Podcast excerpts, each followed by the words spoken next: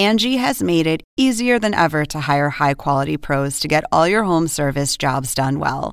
Just bring them your project online or with the Angie app, answer a few questions, and Angie will connect you with local pros who match your specific needs. Or book a service instantly at an upfront price. So join the millions of homeowners who use Angie to care for their homes and get your next home service job done well. Download the free Angie mobile app today or visit Angie.com. That's A N G I.com. Angie has made it easier than ever to hire high quality pros to get all your home service jobs done well. Just bring them your project online or with the Angie app, answer a few questions, and Angie will connect you with local pros who match your specific needs. Or book a service instantly at an upfront price. So join the millions of homeowners who use Angie to care for their homes and get your next home service job done well. Download the free Angie mobile app today or visit Angie.com. That's A N G I.com. Oppenheimer presenta. Llega a usted por cortesía de Banco Falabella. Hablamos mirándote a los ojos. 20 años trabajando. Tengo que hacer algo por mi futura pensión.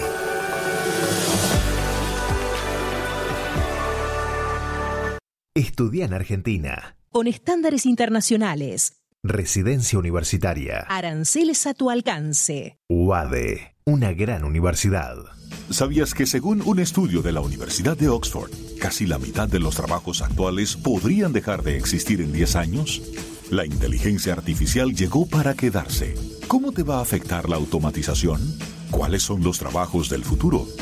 Andrés Oppenheimer te lo cuenta en su nuevo libro, Sálvese quien pueda.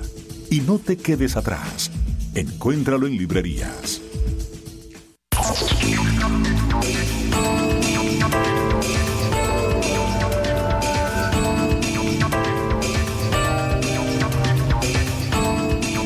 Hola, ¿qué tal? ¿Cómo les va? Soy Andrés Oppenheimer. Gracias por estar con nosotros. La crisis de Venezuela está nuevamente en las primeras planas con nuevas movilizaciones contra el gobierno de Nicolás Maduro. Y a medida que pasan los días y las semanas, más grave es la crisis humanitaria en ese país. Según las Naciones Unidas, ya han salido de Venezuela más de 3 millones de personas y millones más podrían huir hacia otros países si esta crisis no se resuelve. ¿Qué va a pasar ahora? ¿Cómo se puede lograr que el gobierno de Maduro permita elecciones libres sin una intervención militar que prácticamente todos los países latinoamericanos y europeos han dicho que no desean? Hoy se lo vamos a preguntar a algunas figuras clave. Vamos a tener desde nuestros estudios en Washington a Mauricio Claver Carón, el director del Consejo eh, de Seguridad Nacional para América Latina. En otras palabras, es el jefe de asesores sobre temas latinoamericanos de la Casa Blanca, nombrado para ese puesto por el presidente Trump. Desde Bogotá, Colombia, vamos a tener a Julio Borges, el representante oficial de Juan Guaidó ante el Grupo de Lima, el grupo de 14 países de las Américas que se ha formado para tratar de lograr la restauración de la democracia en Venezuela. Desde Caracas vamos a tener a Luis Vicente León, director de la firma encuestadora Data Analysis, uno de los analistas políticos más escuchados en Venezuela. Para que se den una idea, su cuenta de Twitter tiene más de 1.4 millones de seguidores. Y en nuestros estudios vamos a tener a Dani Bajar, economista del Brookings Institution, profesor asociado de Harvard, que recientemente publicó un estudio según el cual el éxodo venezolano podría superar 8 millones de personas en los próximos años. Y también vamos a tener a Beatriz Rangel, ex ministra de la Secretaría de la Presidencia de Venezuela, consultora y analista política internacional. Muchas gracias a todos por estar con nosotros. Bueno, vamos a Washington. Veamos lo que nos dijo el doctor Claver Carón, el jefe de asesores de la Casa Blanca para América Latina. Veamos. Doctor Mauricio Claver, muchas gracias por estar con nosotros. La Casa Blanca la Casa Blanca acaba de imponer nuevas sanciones contra entidades financieras internacionales que hagan negocios o que beneficien, según las palabras de ustedes, al régimen de Nicolás Maduro. Exactamente, ¿qué significa eso? Bueno, lo que significa es que ya hemos sancionado los ingresos que está recibiendo, eh, que había recibido Nicolás Maduro y su grupo. Esos ingresos, el 85% de esos ingresos venía de PDVSA y de las ventas a los Estados Unidos, lo que significaba casi 11 mil millones al año. Ahora lo que estamos viendo es que las reservas que tienen, el dinero eh, que han o mantenido en el exterior, en otros países, o que están, tienen en el país, en oro y en otros, eh, y en otros bienes que están intentando mover por diferentes partes del mundo hemos notado que están eh, individuos y personas intentando de usurpar, de la misma manera que están usurpando la democracia, usurpar los bienes de empresas del Estado, moviéndolas. Hemos observado esos movimientos, hemos ahora alertado eh, que vamos a sancionar cualquier institución que mueva cualquier de ese dinero y hemos sancionado y seguiremos sancionando a cualquier banco o institución financiera eh, que actúe eh, con Nicolás Maduro y su grupo para seguir robando los bienes del Estado venezolano. ¿Cuántas reservas, según los cálculos de ustedes, tiene el gobierno de Maduro y cuánto tiempo puede aguantar el gobierno con ese dinero? Bueno, entendamos, eh, Nicolás Maduro nadie le es leal por ideología ni por religión, eh, todo básicamente la estructura que él ha mantenido para usurpar eh, el poder siempre ha sido por arreglos, ¿no? Y esos arreglos son financieros, sea la cúpula militar, sean otros, se han beneficiado o de pagos directos o de poder lucrar de ciertas empresas del Estado. Por mucho tiempo fue PDVSA y también hemos visto encausamientos de miles de millones de dólares que han sido robados. Eso ya se acabó y los periodos de ajuste de PDVSA, las sanciones que empezaron hace tres semanas, están ahora, es que de verdad tienen efecto. Y en las próximas, en las próximas semanas en los próximos meses, otras licencias que quedan también las tomarán. Así que ese dinero, ese efectivo, ya no lo va a tener más. ¿Cómo va a manejar? Eh, básicamente, él está intentando eh, con parches eh, con parches eh, dando viajes por el mundo, intentando ir a diferentes bancos donde tenían dinero escondido, sacando 500 eh, millones por aquí, mil millones por acá. hemos estado trabajando con nuestros socios, sea en Inglaterra, como vimos que más de mil millones en oro ha sido, han sido congelados, en otros países del mundo. hemos estado trabajando con esos aliados para que no tengan acceso a esas cuentas y francamente, pues, pues pensemos, si ya no tienen acceso con lo que manejaban de 11 mil millones al año, de PDVSA nada más, esas estructuras eh, van a caer, no pueden funcionar, no pueden mantener eh, eh, estructuras del poder sin decir financieras. Pero, pero a ver, ayúdenos a darnos una idea de qué estamos hablando. Esos 11 mil millones de dólares de los que usted habla, ¿qué representan en los ingresos de Venezuela? ¿Cuántos meses, cuántos años puede manejar el país, el gobierno de Maduro, después de las sanciones que ustedes han puesto? Claramente es un callejón sin salida. Eh, no hay manera de que Nicolás Maduro pueda eh, manejar un país ni pueda mantener las redes de soborno, las redes de robo, sin acceso a esas empresas estatales, sin acceso a las redes financieras internacionales con la cual por mucho tiempo estuvieron eh, lucrando. ese callejón sin salida tendrá un tiempo, veremos cuál es, pero ya sabemos que están sintiendo esa presión, ya sabemos, y lo he dicho muchas veces y lo repito, que Nicolás Maduro no duerme tranquilo en Caracas porque sabe que nadie a su alrededor es leal, que todo el mundo está buscando su futuro, que todas esas personas alrededor de él tienen sus familiares y su dinero fuera del país. Lo sabemos, él mismo lo sabe y francamente eh, es una cuestión de cuándo eh, eh, no, y, y cómo. Pero Venezuela puede venderle más petróleo a China y a Rusia y comprar diluentes, los que usa para sus combustibles para poder vender sus crudos pesados de India y de otros países. ¿O no? No, lo, no, eh, francamente, eh, Nicolás Maduro le debe más de 20 mil millones de dólares a la China, le debe más de 10 mil millones a Rusia. Cualquier eh, exportación que haga esos países, esos países lo están usando como pago a lo que le deben, así que ninguno de esos países les va a dar efectivo. Recordemos, les repito, el 85% del ingreso en cuestión de capital, en cuestión de, dólares que recibía eh, Nicolás Maduro y su grupo venían de las ventas a los Estados Unidos. Eso se acabó. Ya todos los préstamos que habían recibido de Rusia, de China, eso también se acabó. El riesgo crediticio más grande actual de Rusia y la China es Nicolás Maduro. Ellos mismos saben que con que él, con el manejo, con las sanciones que existen eh, y sin una transición eh, pacífica, Venezuela no podrá seguir produciendo, no podrá ser próspera y al fin y al cabo a ellos no se les pagarán. Eso están muy conscientes. ¿Hay planes de ustedes, de la Casa Blanca, de ampliar las sanciones petroleras e imponer lo que se han llamado sanciones secundarias? O sea, que multen a empresas de otros países que le compren o vendan a PDVSA o al gobierno de Maduro? El paso actual que estamos comenzando en cuestión de las sanciones petroleras es igual que a las instituciones financieras. Hemos empezado trabajando con nuestros socios y nuestros aliados, como le mencioné, sea Inglaterra, sean los países europeos, sean eh, los Emiratos Árabes eh, y otros países en los cuales ellos mismos han congelado esas transacciones. Ahora, como anunciamos eh, la semana pasada, si hay transacciones que estamos viendo ilícitas en las cuales entidades bancarias sean cómplices, pues las sancionaremos. Misma manera con el petróleo, si, si vemos que otros países y otras entidades eh, siguen eh, y que le estén proveyendo algún tipo de efectivo a Nicolás Maduro en vez de las compras esas, mantener el dinero en cuentas apartes para el gobierno legítimo de Venezuela, también aplicaremos sin problema eh, sanciones secundarias que las afectará. ¿Por qué cree usted, doctor Gabriel, que Maduro, el gobierno de Maduro no arrestó a Juan Guaidó a su regreso a Venezuela?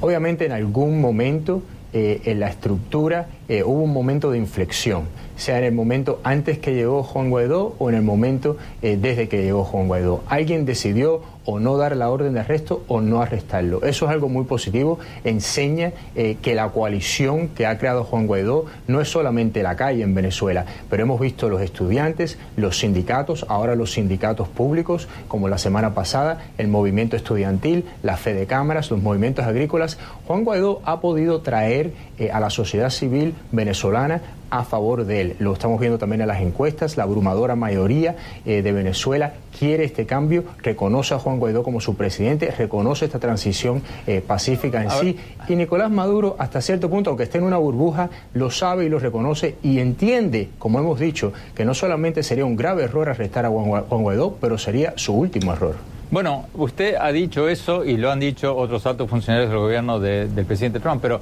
explíquenos un poco qué significa eso, porque ustedes hablan vagamente de que todas las opciones están en la mesa, de que habría eh, una respuesta drástica, dramática. Concretamente, ¿qué pasa si lo arrestan esta noche a Juan Guaidó?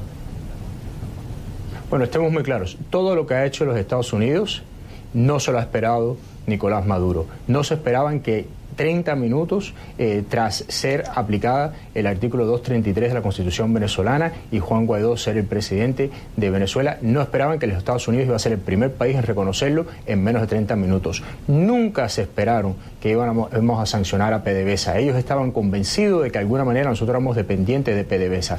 Ellos entienden claramente ahora que los Estados Unidos están en esta para apoyar y para ganar en esta transición pacífica democrática. No vamos a descansar hasta que esta transición se lleve a cabo. Y lo que hemos dicho claramente es el primer día que no aceptaremos ningún tipo de violencia, no solamente primordialmente sobre americanos, sobre el presidente constitucional legítimo Juan Guaidó, sobre la Asamblea Nacional y creo que lo que sí Nicolás Maduro y sus allegados entienden muy bien es que no deberían probarnos al presidente de los Estados Unidos ni al gobierno de los Estados Unidos.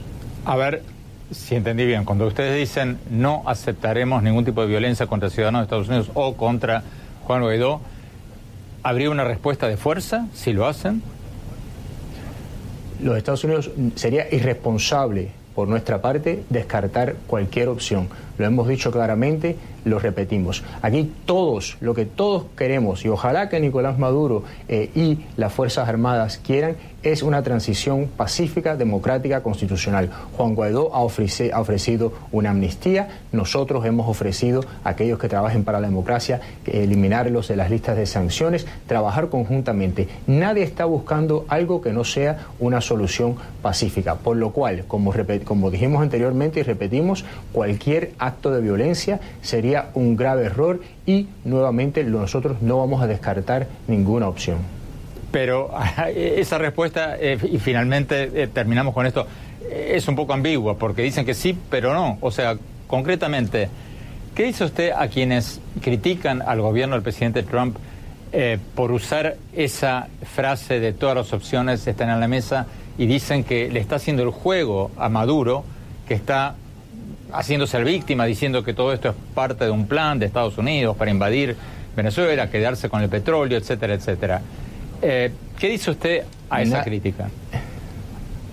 Nadie en Venezuela ve a Nicolás Maduro como un víctima. Todo el mundo, el mundo entero, vio eh, básicamente hay dos imágenes que lo van a seguir en las últimas dos semanas. El bloquear la ayuda humanitaria, el quemar la ayuda humanitaria, el asesinato de siete personas por grupos armados, los grupos delincuentes con máscaras entrenados por el gobierno cubano, la muerte de los indios pemones. El mundo sabe la violencia que ha causado, la crisis humanitaria que ha causado eh, Nicolás Maduro, por lo cual nadie lo ve como víctima. Aquí lo que pedimos es que se respete la transición pacífica, la transición constitucional, la transición legítima hacia Juan Guaidó como presidente para que se pueda llevar un periodo de elecciones. Eh, eh, no vamos a entrar en cuestiones hipotéticas, no vamos a transmitir cuáles son nuestros, nuestros próximos pasos. Lo que sí sabemos es que Nicolás Maduro cree la palabra del presidente de los Estados Unidos, cree lo que hemos hecho, hemos tomado acciones, vamos a seguir tomando acciones y no vamos a descansar hasta que ese círculo se le cierre completamente.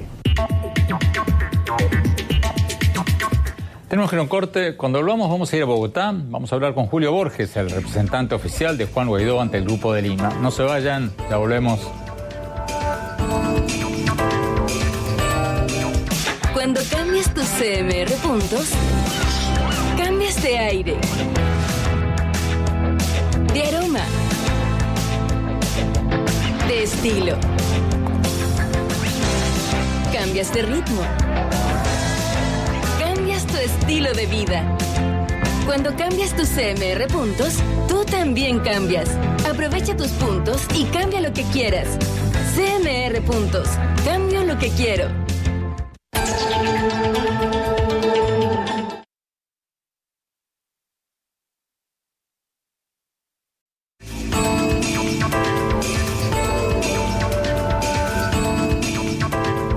Gracias por seguir con nosotros. Estamos analizando los posibles desenlaces de la crisis política en Venezuela. Como ustedes saben, eh, Estados Unidos, Canadá, Alemania, Francia, Gran Bretaña, España, Brasil, Colombia, Argentina, prácticamente todas las grandes democracias, salvo México, reconocen a Guaidó como el presidente interino de Venezuela, pero los altos mandos de las Fuerzas Armadas de Venezuela, las Fuerzas Armadas, Rusia, China, Cuba, otros países siguen reconociendo a Maduro. Vamos a Bogotá. Julio Borges, representante de Guaidó ante el Grupo de Lima. ¿Cuáles son los próximos pasos que, ustedes les están pidiendo al Grupo de Lima, Brasil, Argentina, Colombia, etcétera, eh, después de que no se logró ingresar la ayuda humanitaria a Venezuela? ¿Cuál sería el próximo paso que ustedes quisieran que dé el Grupo de Lima? Sí, Andrés, desde el punto de vista del gobierno parlamentario del presidente Juan Guaidó, nosotros tenemos varios puntos que nos parecen esenciales para que el Grupo de Lima los vaya asimilando y poniendo en acción, que es lo más importante. El primero de ellos es mayor presión.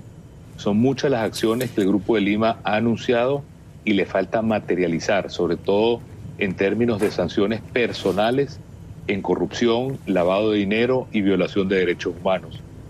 En segundo lugar, un tema que me parece importante y que se, ha hecho con mucho liderazgo, que es sumar a nuevos países que puedan ir reconociendo el gobierno de Juan Guaidó. Ya son casi 60 países lo que lo han hecho a nivel mundial y eso ayuda a que haya una presión mucho más fuerte. En tercer lugar, apoyo a la ayuda humanitaria, es decir, no solamente a la entrada de medicina y comidas a Venezuela, sino a la colaboración en medicinas y comida que se donen para ese proceso. Y luego, en cuarto lugar, un tema que a mí me parece muy relevante, que es entender que el caso venezolano no está aislado, no es simplemente Maduro y la cúpula militar, sino la conexión que tiene regionalmente Andrés con el tema Cuba y con el tema Nicaragua. Una de las cosas que no podemos dejar de hablar es el elefante en el cuarto, es que Maduro se mantiene en el poder porque Venezuela hoy es un país ocupado militarmente y políticamente por el régimen cubano. ¿Por, qué cree usted, Julio Borges, que Guaidó no fue arrestado cuando volvió a Venezuela? Porque muchos pensaban, y Maduro había insinuado que había una orden de arresto con él, muchos habían pensado que lo iban a arrestar. ¿Por qué cree usted que, que no, lo, no lo arrestaron? Mira, yo, yo tenía una convicción muy grande de que no iba a pasar nada.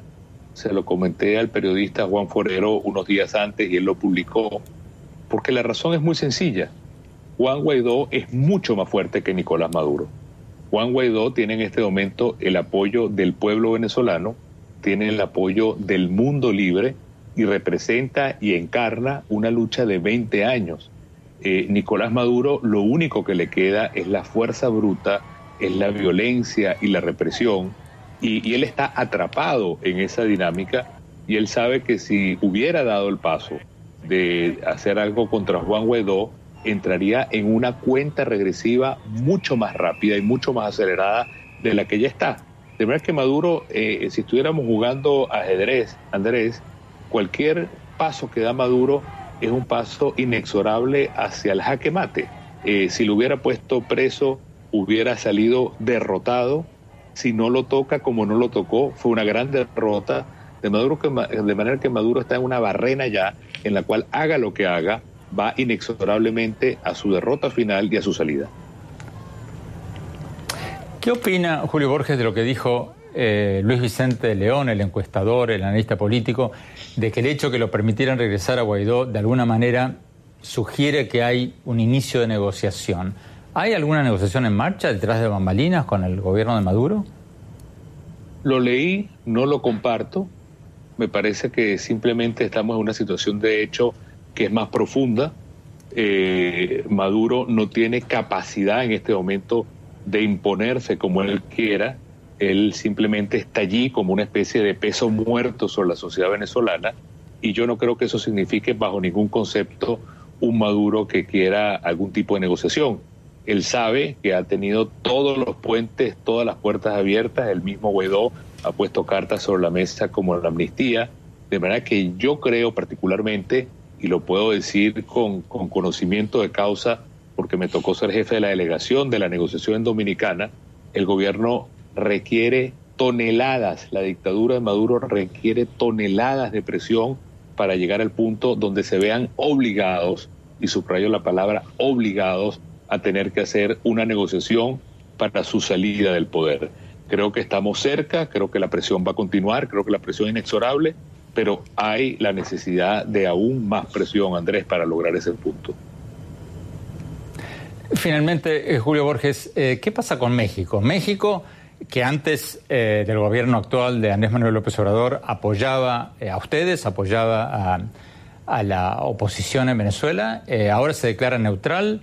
Desde el punto de vista de ustedes, ¿México es neutral o está apoyando tácitamente a Maduro?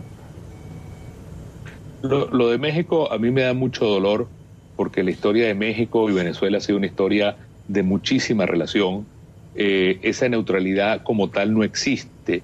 Frente a Maduro no puede haber neutralidad. Creo que la posición que, lo, está jugando López Obrador eh, humanamente es triste. La verdad es que eh, aprovecho esta ocasión, Andrés, para hacerle un llamado a la conciencia al presidente de México. Él, él lo ve en, en un arquetipo totalmente pasado de moda como un problema ideológico con una doctrina estrada de no intervención, pero la propia constitución mexicana dice que en los temas de derechos humanos, en los temas humanitarios, México tiene que ser activamente participativa en lo internacional.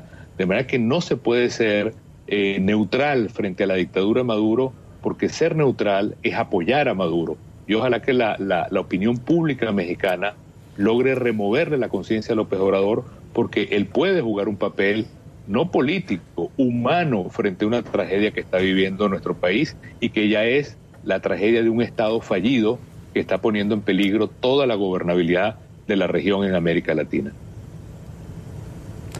Muchísimas gracias, eh, Julio Borges de Bogotá. Quiero aclarar, como siempre lo hacemos, que están cordialmente invitados el presidente Maduro, sus ministros a este programa. Les hemos invitado mil veces no han aceptado, pero bueno, nuestros micrófonos, nuestras cámaras están abiertas para ellos. Eh, vamos a un corte y vamos a Venezuela. Vamos a hablar con Luis Vicente León, el analista, el encuestador, eh, que sugirió esta semana que ya podría haber una negociación en marcha con el gobierno de Maduro. No se vayan, ya volvemos.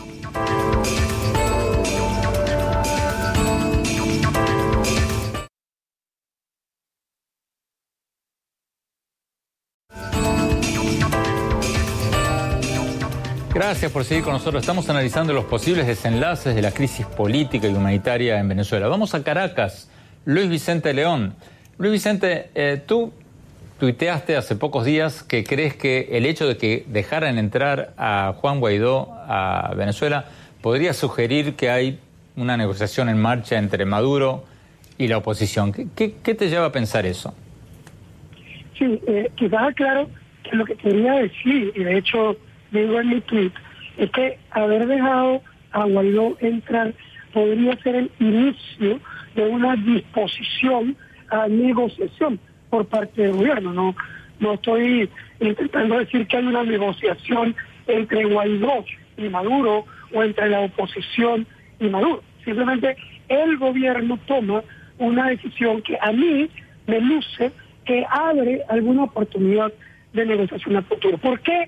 Eh, eh, eh, básicamente el gobierno puede estar dejando a Guaidó entrar sin aprestarlo. Bueno, primero, obviamente, como decía en ese mismo tuit, esa es la presión, obviamente, que hay una presión internacional, que hay unos riesgos vinculados a lo que podría ocurrir si él toma preso a Guaidó, desde los riesgos de explosión social interno hasta los riesgos de acción de los Estados Unidos, que la verdad tampoco quedan completamente claros que realmente signifiquen, por lo menos en este momento, una acción militar, pero sí pueden significar una acentuación eh, de las sanciones que hasta ahora son sanciones para eh, eh, US persons y que pudiera irse a los no residentes y afectar todavía más la relación de Venezuela, la petrolera, con algunos otros países en Europa, en India, etcétera. Pero no allá de esa presión, también hay un tema que para mí es muy importante y es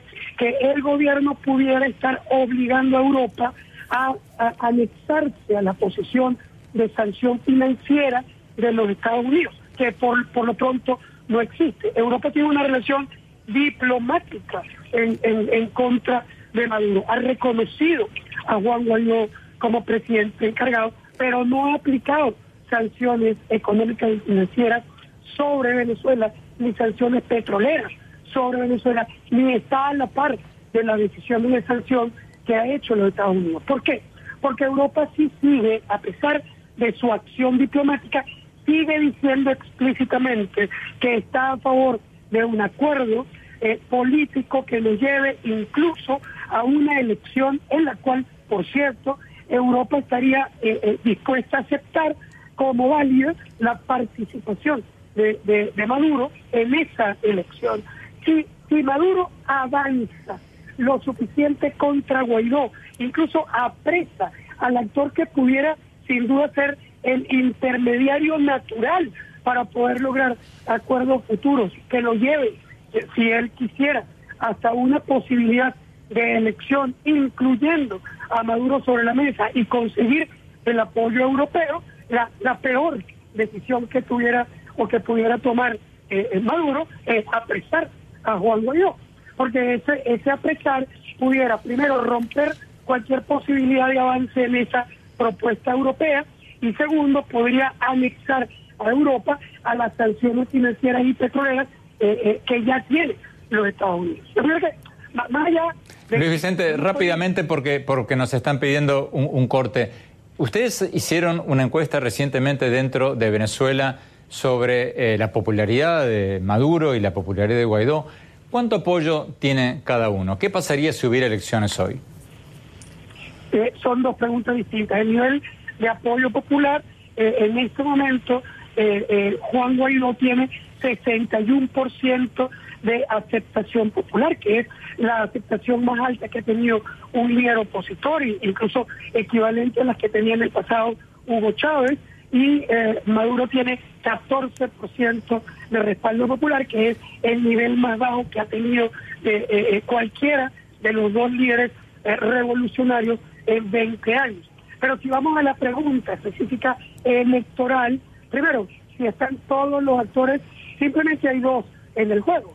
Eh, Juan Guaidó y eh, Maduro serían los únicos dos líderes a los que de alguna manera se acumula algún nivel de disposición de votos, todo lo demás son prácticamente inexistentes, y si lo vemos cara a cara, eh, la, respuesta sería 70 y, 77% para Juan Guaidó, 23% para Nicolás Maduro, en un cara a cara únicamente entre los dos. Eh, muchísimas gracias, Luis Vicente León, desde Caracas, Venezuela. Vamos a un corte rápido. Después le quiero preguntar a nuestros invitados a favor de quién corre el tiempo. ¿Qué pasa si esto se extiende en el tiempo? ¿Quién gana? ¿Maduro o Guaidó? No se vayan, ya volvemos.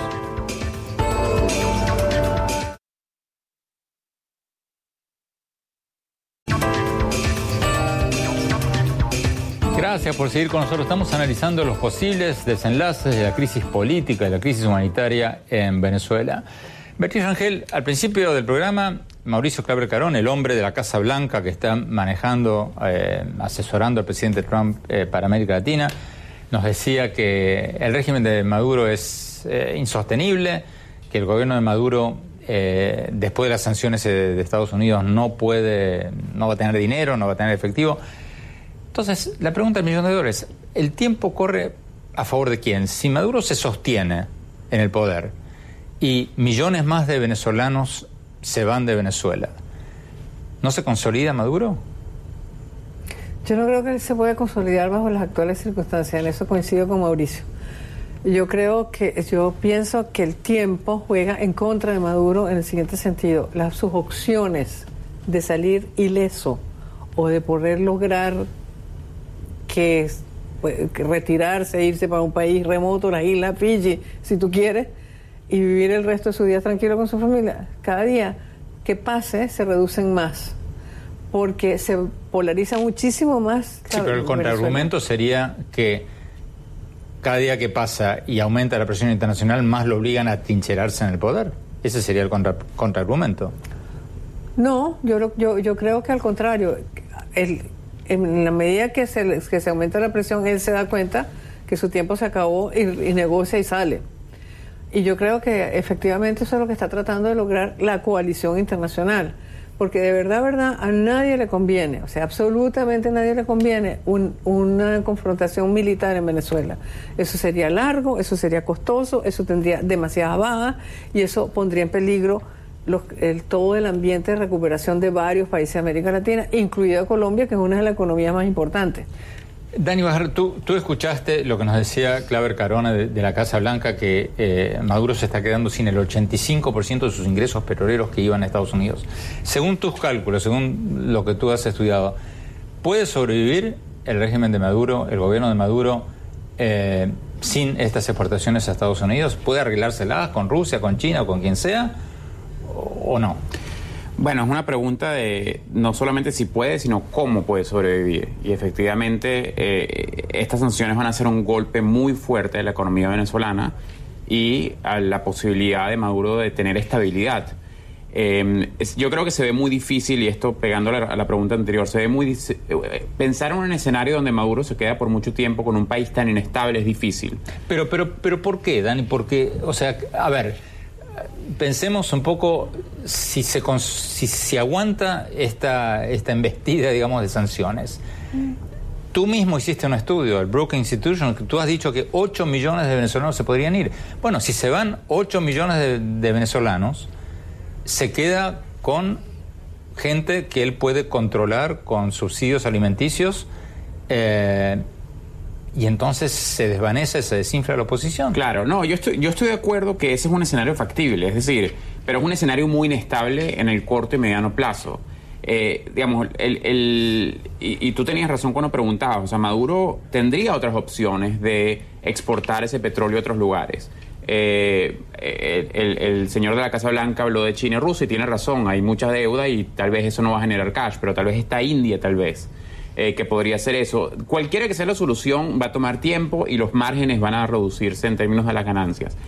Eh, hay una posibilidad, o sea, entendiendo el personaje y la poca ética y poca moral y siendo un tirano y un dictador cruel, de que para mantenerse en el poder él decida entrar en un, en un, eh, en un, en una dinámica que le permita estabilizar la miseria, que implique quizás que un número muy grande, nosotros calculamos 8 millones de personas saldrían del país y tener de alguna manera una miseria estable pero hasta llegar a ese punto va a ser muy inestable. Y, yo creo que el ejemplo más sencillo que yo he pensado es si tú, hay muchas tiranías en el mundo que, que viven así, que viven con muy pocos recursos, pero el tema de la estabilidad es importante. Si tú le preguntas a un coreano del norte, me supongo, tu día cómo fue hoy, bueno, fue un día terrible, no hubo luz, no hubo carne. Y mañana, mañana va a ser más o menos igual. A un venezolano le preguntas hoy cómo fue tu día, no hay carne, no hay luz, no hay agua, mañana va a ser peor. O sea, se sabe que la inestabilidad va a seguir y es una cuestión de, de, ver cómo este, este régimen va a reaccionar. ¿Van a dejar ellos que se siga yendo la gente y estabilizar la miseria o van a eh, aceptar la presión y hacer algo al respecto? Pero también pueden estar esperando que suban los precios de petróleo y salvarse. Pueden esperar, pero hay dos cosas que han pasado al mismo tiempo. No solamente los precios de petróleo han bajado, la producción petrolera venezolana ha bajado drásticamente. Eh, cuando eh, hace más de una década se producían 3.5 millones de barriles por día, hoy estamos en, por encima de un millón, inclusive hay gente que piensa por debajo. O sea que aunque suban los precios del petróleo, la capacidad de Venezuela de exportar petróleo es muy se va reduciendo. Según tus cálculos, ¿es realista eh, Claver Carone de la Casa Blanca cuando nos decía al principio del programa que Maduro va a perder, el gobierno de Maduro va a perder el 85% de sus ingresos en efectivo con estas sanciones de Estados Unidos? Bueno, fíjate, Maduro, del, un, del, un, millón, digamos, de barriles por día que se produce en Venezuela, eh, muchos de ese, gran parte de ese millón va a consumo interno, que es completamente subsidiado, o sea, no, genera ingreso. Eh, parte de eso va a China y a Rusia a repagar deuda, parte todavía va a Cuba. Venezuela todavía en una crisis humanitaria le regala 100 mil eh, barriles por día a Cuba. Y, hay, y se estima que lo que se le exporta a Estados Unidos es medio millón de barriles, que es la gran parte de, de, las exportaciones petroleras que generan ingresos. O sea que ese número tiene sentido. Es factible. Tenemos que ir a un corte, ya volvemos con ustedes. No se vayan, ya volvemos.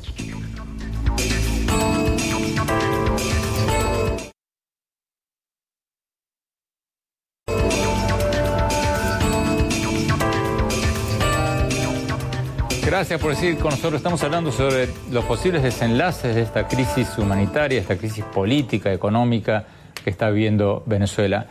Eh, Beatriz Ángel, eh, Dani Bajar eh, y, otros colegas del Brookings Institution hicieron un estudio que dicen que 8 millones de venezolanos podrían irse en los próximos años. ¿Cuántos años? ¿Dos años? ¿Tres años? Sí, algo así. Dos años, tres años. Ahora, ¿tú crees, Beatriz, que Colombia, Brasil, que son los países que más venezolanos están recibiendo, van a poder, van a querer y van a poder recibir a esa cantidad de venezolanos si esto se extiende en el tiempo? Brasil sí, porque Brasil se está abriendo a una nueva etapa de su crecimiento que va a volar sobre varias variables que lo favorecen. La una es el lío entre, entre Estados Unidos y China, que ha llevado a los chinos a volver a comprar todos sus commodities en Brasil. Entonces viene un boom por ese lado. Después ellos han reestructurado su economía con todo después del lavallato. Entonces, una, un, el éxodo venezolano sirve para mejorar su estructura de costos y ser más competitivo porque tienen mano de obra barata. Colombia no, y yo creo que Colombia ya está dando signos, la economía colombiana, de abotargamiento de este éxodo, porque lo está haciendo colapsar sus servicios públicos, le está poniendo en peligro toda su infraestructura. Y Colombia no es una economía que pueda resistir un shock de esta naturaleza y tan, y tan de repente. Porque si esto fuera a gotica a gotica, que durante ¿Tú crees que va a llegar un momento en que ya llevan cuánto, 1.5 millones de, venezolanos? ¿Qué pasa? ¿Tú crees que, que, Colombia un día de estos va a decir, se acabó, cerramos la frontera? No, eso, eso, no lo van a poder hacer nunca porque es una frontera viva. Entonces. Entonces, bueno, pero entonces van a tener problemas para absorber aquel contingente venezolano. Entonces, yo lo, lo, que, lo que la pregunta es, ¿se puede absorber? Yo creo que Brasil puede absorberlo. Creo que Colombia va a tener dificultades absorbiendo este contingente venezolano. Y siento que además, pero, no, pero más allá de eso, de la, de la absorción, hay un problema que afecta a toda la región independientemente de la contribución de la mano de obra no, que es un problema económico. Venezuela había sido declarada libre de malaria en 1961 por la Organización Mundial de la Salud. Hoy en día hay 10.000 casos de malaria en Brasil que han venido de Venezuela. regresó la, regresó la poliomielitis en una región que estaba completamente libre de poliomielitis. Y además, y, además también el, el, problema de todas las enfermedades, esas que son muy contagiosas. Eso va a hacer crecer la, la presión. Dani, nos quedan dos minutos. ¿Cómo crees tú que termina todo esto? ¿Va a crecer la presión para una solución violenta militar extranjera? Yo pienso que eh, es evidente que hay menos y menos opciones en la mesa. Yo pienso que la opción militar no es la opción deseada por nadie, no debería ser la opción deseada. ¿Pero tú crees que vamos a eso? Yo pienso que todavía no. Yo pienso que, que no es factible, que, que o sea, no, no, no, es algo pragmático, digamos, compararlo a otros casos como Panamá, son comparaciones muy difíciles, eh, los americanos ya estaban dentro de Panamá, etcétera. Yo igual pienso que es una terrible idea, o sea, yo no, no, no creo que esa es la solución, estamos buscando una solución pacífica. Eh, es verdad que el tema de los inmigrantes va a seguir eh, poniendo presión en la región yo he trabajado mucho en ese tema y, esto también es una oportunidad económica muy importante para los países. Colombia ha hecho un trabajo fenomenal y hay que reconocerlo, igual que Ecuador y Perú.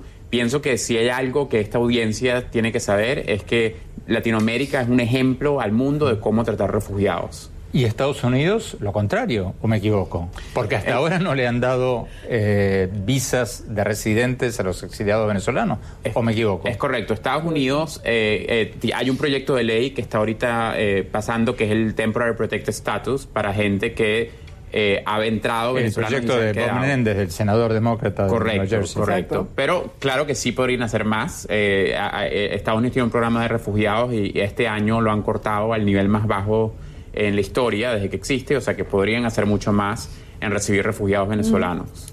Entonces, en el minuto que nos queda, ¿cómo sigue esto? Yo siento que esto sigue, que va a haber de alguna manera una negociación. No sé de dónde, quién la está. Me, me imagino que la dirige Estados Unidos, que la coalición internacional está detrás de Estados Unidos y que de alguna manera se va a llegar el equilibrio después de esa negociación. ¿Para elecciones libres?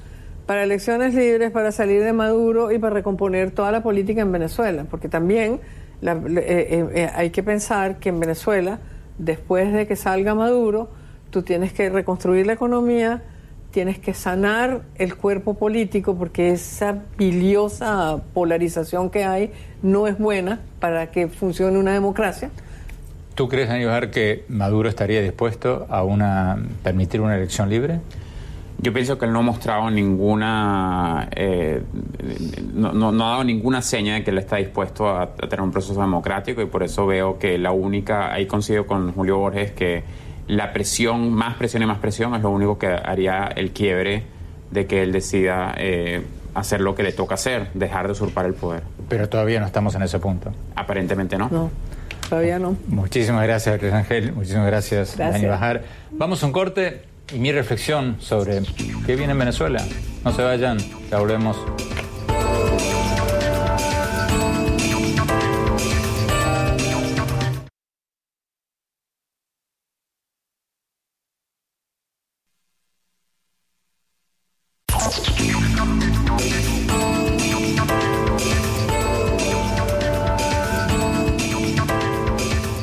Gracias por seguir con nosotros. Mi reflexión sobre lo que está pasando en Venezuela tras el audaz regreso al país de Juan Guaidó, reconocido por muchos países como el presidente interino de Venezuela y por muchos otros no.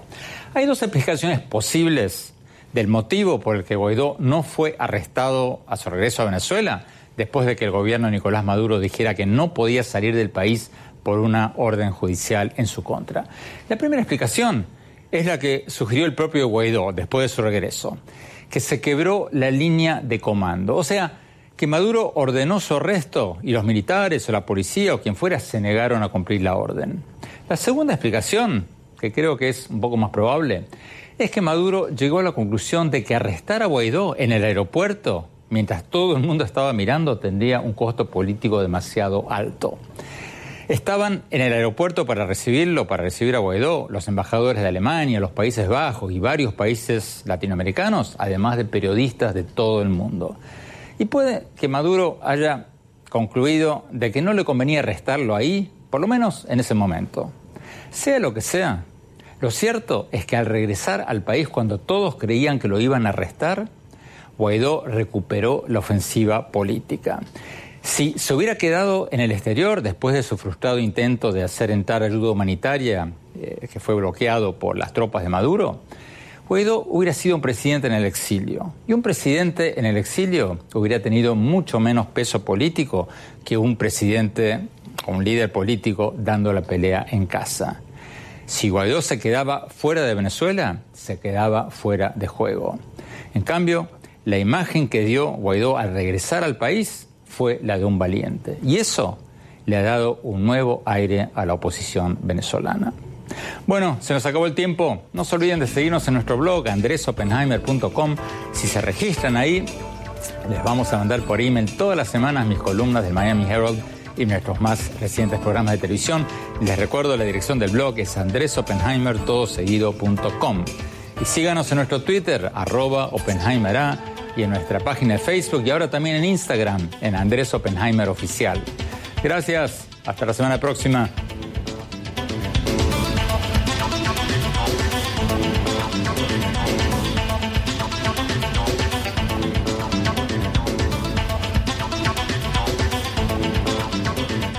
Oppenheimer presenta. Llega usted por cortesía de Banco Falabella. Hablamos mirándote a los ojos. 20 años trabajando. Tengo que hacer algo por mi futura pensión.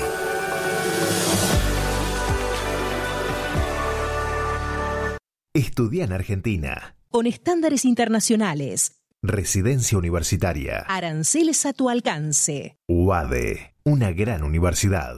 ¿Sabías que según un estudio de la Universidad de Oxford, casi la mitad de los trabajos actuales podrían dejar de existir en 10 años? La inteligencia artificial llegó para quedarse. ¿Cómo te va a afectar la automatización? ¿Cuáles son los trabajos del futuro? Andrés Oppenheimer te lo cuenta en su nuevo libro, Sálvese quien pueda. Y no te quedes atrás. Encuéntralo en librerías.